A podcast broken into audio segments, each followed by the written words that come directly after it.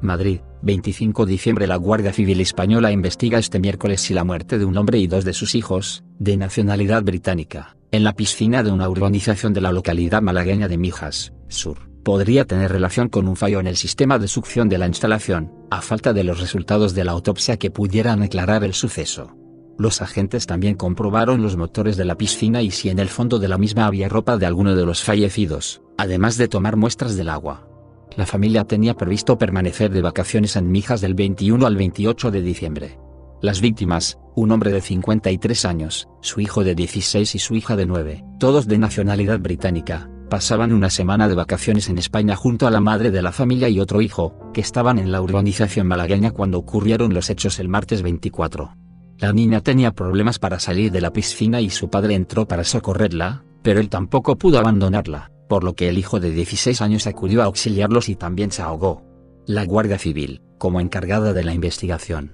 tomó declaración a las personas que estaban por la zona, así como a la madre de los menores fallecidos, que necesitó ayuda psicológica de los servicios de emergencia. Un portavoz del complejo turístico donde se encontraba alojada la familia dijo a EFE que la compañía está colaborando en todas las pesquisas, Fuentes de la investigación informaron a EFE de que las víctimas fueron auxiliadas por un empleado de la urbanización, quien también tuvo problemas para salir del agua. Tras certificar el médico el fallecimiento de las tres personas, se activó la investigación judicial y se procedió al levantamiento de los cuerpos, que fueron trasladados al Instituto de Medicina Legal para practicarles la autopsia.